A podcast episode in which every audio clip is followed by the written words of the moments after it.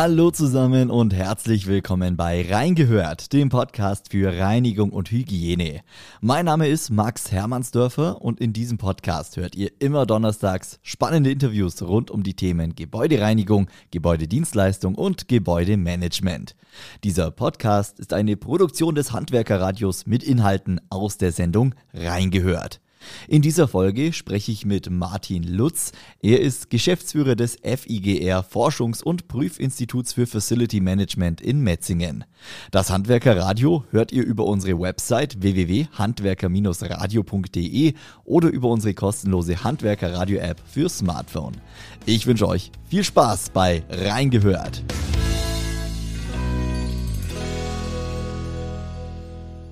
Hallo, Herr Lutz.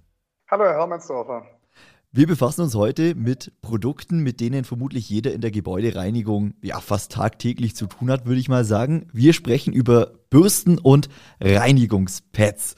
Jetzt, Herr Lutz, für mich als nicht in der Gebäudereinigung tätiger äh, eine ganz äh, einfache Frage zum Anfang. Wo liegen denn genau die Unterschiede zwischen Bürste und Pads? Ja, die Pads, die haben quasi eine plane, mehr oder weniger plane Auflagefläche und bei den Bürsten, da stehen quasi die Borsten sozusagen senkrecht zum Fußboden. Und daher sind eben Bürsten grundsätzlich eher für strukturierte Fußböden geeignet, während die klassischen Reinigungspads dann eher für ganz glatte Fußböden geeignet sind. Da leiten Sie schon in meine nächste Frage über. Äh, für welche Reinigungen nehme ich denn klassischerweise eine Bürste oder ein Reinigungspad? Sie haben es gerade schon angedeutet. Gehen Sie doch da noch ein bisschen tiefer rein. Ja, also wie gesagt, die Bürste eher, wenn ich einen strukturierten, nicht textilen Fußboden habe. Ähm, das können zum Beispiel Steinböden sein oder auch Keramikfliesen. Ähm, also so, oder es könnte natürlich auch ein strukturierter, elastischer Boden sein, wie ein Gumminoppenbelag zum Beispiel. Da würde ich dann eher eine Bürste wählen, wobei es da dann auch noch darauf ankommt, wie stark ausgeprägt die Struktur ist.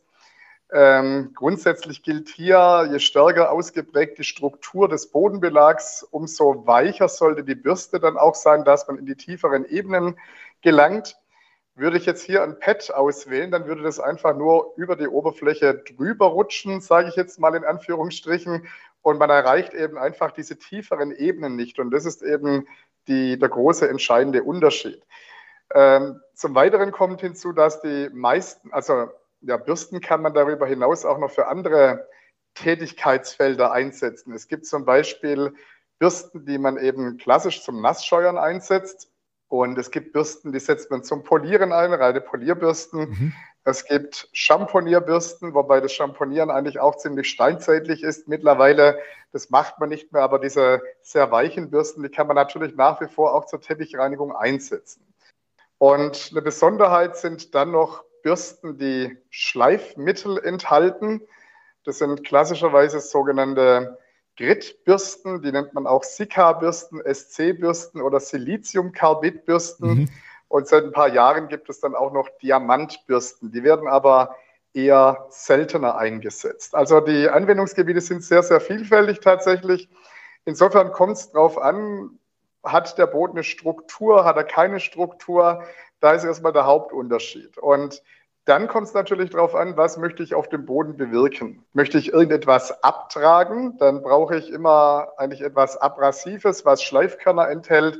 Oder möchte ich die Oberfläche nur reinigen, das mhm, heißt mhm. den Schmutz auf schonende Art und Weise entfernen, dann macht man das in der Regel mit Reinigungsutensilien, also mit Bürste oder Pad, was eben jeweils keine Schleifkörner enthält. Ich höre schon, die Einsatzgebiete sind vielseitig und äh, man hört es auch raus, Bürste ist nicht gleich Bürste, da gibt es auch verschiedenste Arten. Was sind denn so die größten Herausforderungen für Gebäudereiniger, äh, wenn, sie, wenn sie sich ja, für ein Reinigungsmittel oder für ein Hilfsmittel entscheiden müssen? Wo liegen da vielleicht auch die Probleme? Was können Sie als Tipp rausgeben? Mhm. Also grundsätzlich sind in der Praxis der Gebäudereiniger nach meiner Erfahrung Pads eher beliebt als die Bürsten. Das heißt, man vertraut viel mehr auf Pads als auf Bürsten. Und bei den Pads gibt es dann so ein, eine Grundregel, eben da gibt es eine Farbkodierung Und äh, je dunkler die Farbe, desto abrasiver, desto aggressiver gegenüber Oberflächen reagieren die Pads. Äh, das heißt, ähm, helle Pads, da geht es eben los bei weiß, dann kommt beige, rot, äh, blau, je nachdem, dann kommt grün und dann mhm. kommt noch braun, bis dann schwarz kommt. Die meisten Gebäudereiniger denken, je heller die Farbe, also in die andere Richtung, umso weicher wären die Pads. Das stimmt nicht unbedingt.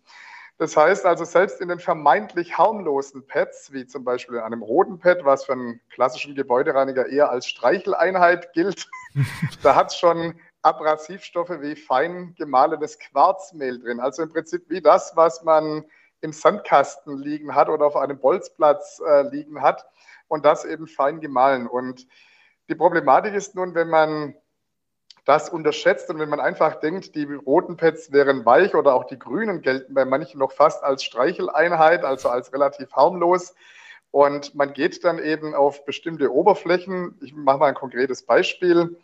Einen geschliffenen Steinboden oder gar eine Feinsteinzeugfliese, also eine Keramikfliese, und man reinigt diese Oberfläche damit, dann kriegt man die vielleicht tatsächlich sogar auch sauber damit. Mhm. Das steht mal vollkommen außer Frage. Aber mit der Zeit, was heißt mit der Zeit, schon beim ersten Einsatz kratze ich, zerkratze ich die Oberfläche ganz fein und ich beschädige sie eigentlich. Da gibt es diese sogenannte Moosche Härteskala. Der Herr Moos, der hat damals verschiedene Mineralien getestet, überprüft und hat eben herausgefunden, dass das härtere Mineral das weichere ritzt oder auf Deutsch gesagt zerkratzt. Und es ist eben die hohe Kunst, dass ich, wenn ich dann mechanisch reinige, eben immer ein Reinigungsutensil auswähle, das zwar den Schmutz noch effektiv und effizient entfernt, aber das Ganze eben ohne Schäden für die Oberfläche. Und das haben eben viele nicht so sehr auf dem Schirm. Hinzu kommt natürlich noch eine andere Problematik, dass auch manch ein Hersteller von zum Beispiel Pads, da gibt es zum Beispiel auch Hersteller von Diamantpads. Und äh, wenn ich gerade schon sage, äh, Moosche Härte. Der Herr Moos hat herausgefunden, das härteste, was es gibt, ist der Diamant. Mhm. Der hat dann gleich mal den Härtegrad 10 zugeteilt bekommen. Und man stellt sich vor, jetzt reinigt man damit eine Feinsteinzeugfliese oder einen Steinbelag, hat vielleicht einen Härtegrad von 5 oder 6. Ist, glaube ich, schon ziemlich klar, was da dann eben passiert. Egal wie fein diese Partikel sind, das führt eben zu einem Oberflächenabrieb. Das macht gleichermaßen auch sauber, mhm. aber äh, die Oberfläche wird eben verändert und bei so einer Keramikfliese wird zugleich eben auch die robusteste Schicht zerstört. Und das ist die große Problematik. Also da kursiert leider sehr, sehr viel Unwissenheit. Das muss ich draußen vor Ort immer wieder feststellen. Dann, äh, damit wir mit dieser Unwissenheit ein bisschen aufräumen können, vielleicht gehen wir auf diesen Punkt gleich nochmal oder jetzt direkt gleich nochmal ein. Was muss ein Gebäudereiniger tun, wenn er einen Boden hat und er will mit einem Reinigungspad reinigen? Wie genau ermittelt er die Härte des Bodens und wählt dann letztendlich auch das richtige Pad aus? Was ist da das richtige Hilfsmittel? Sie haben es jetzt, glaube ich, gerade vorhin auch schon angesprochen. Erklären Sie es gerne nochmal. Mhm. Zum Glück muss er nichts so Komplexes durchführen, weil das würde die ganze Sache nochmal verkomplizieren, sage ich jetzt mal. Deswegen würde ich so ein paar grundsätzliche Dinge da gleich mal raushauen sobald man eben einen Steinboden nur reinigen möchte, und es gilt sowohl für Naturstein wie auch einen Kunststein, dürfen keine abrasivstoffhaltigen Pads zum Einsatz kommen. Das heißt, Diamantpads sind gänzlich ausgeschlossen und auch herkömmliche Reinigungspads. Also das Einzige, was erlaubt wäre, und das ist dann wirklich eine Streicheleinheit, das wäre ein weißes Pad und vielleicht noch ein beiges Pad, aber damit kann man nicht wirklich viel bewirken. Das heißt, wenn man denn solche Oberflächen reinigt, dann sollte man entweder tatsächlich eine Bürste einsetzen, die keine Schleifmittel enthält, oder alternativ gibt es dann noch Spezialpads, wie zum Beispiel Mikrofaserpads oder was als Problemlöser auch sehr mittlerweile schon etabliert ist und auch sehr beliebt ist, das sind sogenannte Melaminpads, die bestehen aus einem Melaminharz-Schaumstoff die haben durchaus auch eine ziemlich abrasive Wirkung, sind aber weicher als der Stein. Mhm. Und deswegen kriegt man damit eben äh, die Verschmutzung auf schonende Art und Weise weg. Also im Prinzip diese ganzen farbigen klassischen Reinigungspads und auch Diamantpads, die haben für die Reinigung nichts verloren. Punkt, wenn ich das mal so rigoros sagen darf. Ja, das ist doch relativ, relativ deutlich. Jetzt haben wir über die Reinigungspads gesprochen. Gibt es denn solche krassen Unterschiede auch bei den Bürsten? Also kann man auch mit der falschen Bürste den Boden zerkratzen? Das kann man durchaus auch machen. Äh, ich würde zum Beispiel auch, ich mache es mal zu einem ganz einfachen Beispiel, was wir draußen recht oft haben. Wir haben zum Beispiel häufig draußen beschichtete Fußböden. Ähm, und wenn ich da eben mit einer Bürste draufgehe und vor allen Dingen, wenn ich die trocken anlaufen lasse, also da, wo ich die Maschine anlaufen lasse, mhm. da ist es am schlimmsten, da wirkt, da, da reibt natürlich diese Bürste am stärksten auf dem Boden und da können dann durchaus sichtbare Kratzspuren entstehen.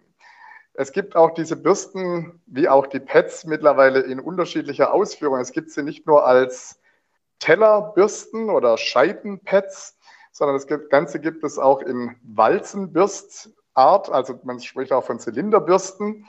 Und äh, diese sind noch viel extremer, da die Maschinen eine wesentlich höhere Drehzahl haben. Und ähm, Sie müssen sich vorstellen, da liegt dann eben bei so einer Walzenbürste auch nur ein Streifen auf. Das heißt, die Kontaktfläche ist relativ klein und somit wirkt so eine Bürste ziemlich aggressiv. Und gerade beim Anlaufen lassen kann das zu sichtbaren Spuren führen. Da würde ich das auf jeden Fall nicht machen. Mhm. Und ansonsten gilt aber auch bei den Bürsten, dass man hier keine abrasivstoffhaltigen Bürsten einsetzt, wenn ich nur reinigen möchte. Also selbst so, ja, so der Inbegriff von einem harten Stein ist vielleicht ein Granit. Das kennt man so ähm, im Volksmund. Und wenn ich da jetzt mit so einer Gritbürste, also mit so einer schleifmittelhaltigen Bürste äh, arbeiten würde, dann würde ich den Boden sicherlich auch sauber bekommen. Aber ich kriege damit durchaus auch die Oberfläche beschädigt. Ja. Also da können auch Glanzstellen mal rein äh, poliert werden. Also das muss nicht immer in Form von Kratzern sein, sondern das äußert sich dann bei einem Stein dann sehr häufig auch in Form von Glanzstellen. Das heißt, auch da im Vorfeld genau checken, wie sieht äh, der Belag aus, den ich reinigen möchte, welches Ergebnis möchte ich haben und dann anhand äh, dieser Faktoren dann auch das richtige Mittel wählen, welche Bürste, welches Pad. Jetzt interessiert mich äh, zum Abschluss eigentlich noch, ähm, kann man denn die Bürsten und auch die Pads beliebig oft wiederverwenden? Wie ist es mit der Wiederverwendbarkeit? Liegen da vielleicht auch Vor- oder Nachteile bei einem der beiden äh, Reinigungsmittel? Ja, also die Bürsten, die halten natürlich vom Grundsatz her deutlich länger als die Pads. Die sind natürlich auch ein bisschen lästiger, weil sie eben schwerer sind äh, und äh, also was jetzt den Transport angeht. Aber grundsätzlich kann man die Bürsten, solange die Borsten noch da sind, mhm. äh, solange sie noch eine entsprechende Länge haben, kann man die Bürsten eben einsetzen. Dazu ist es eben wichtig, dass man die Bürsten nach dem Einsatz von der Maschine runter macht und die Maschine in keinem Fall auf den Bürsten stehen lässt. Gleiches gilt auch für die Pads, dass man die Maschine nicht auf dem Pad stehen lässt.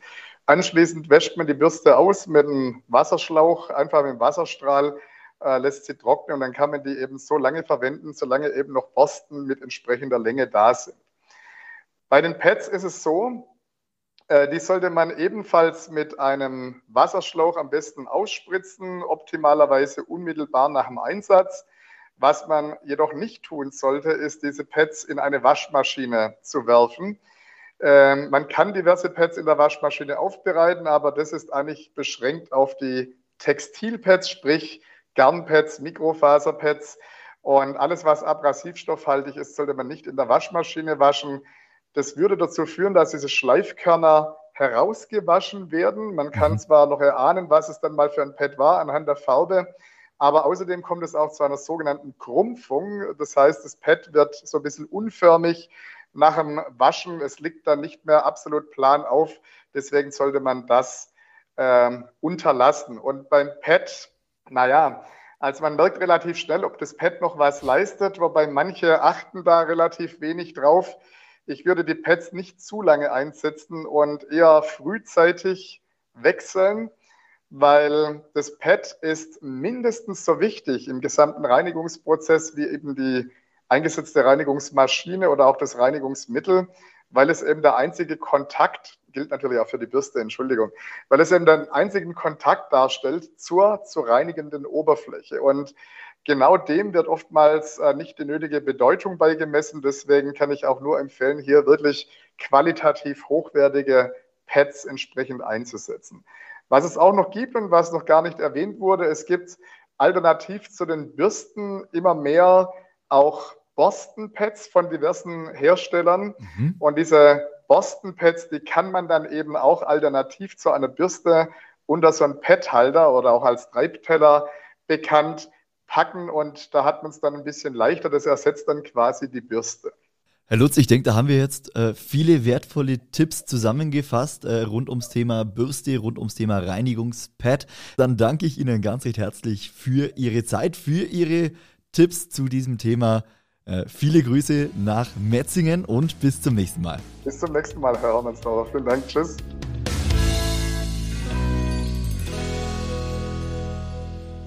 So, und das war's schon wieder mit Reingehört, dem Podcast für Reinigung und Hygiene.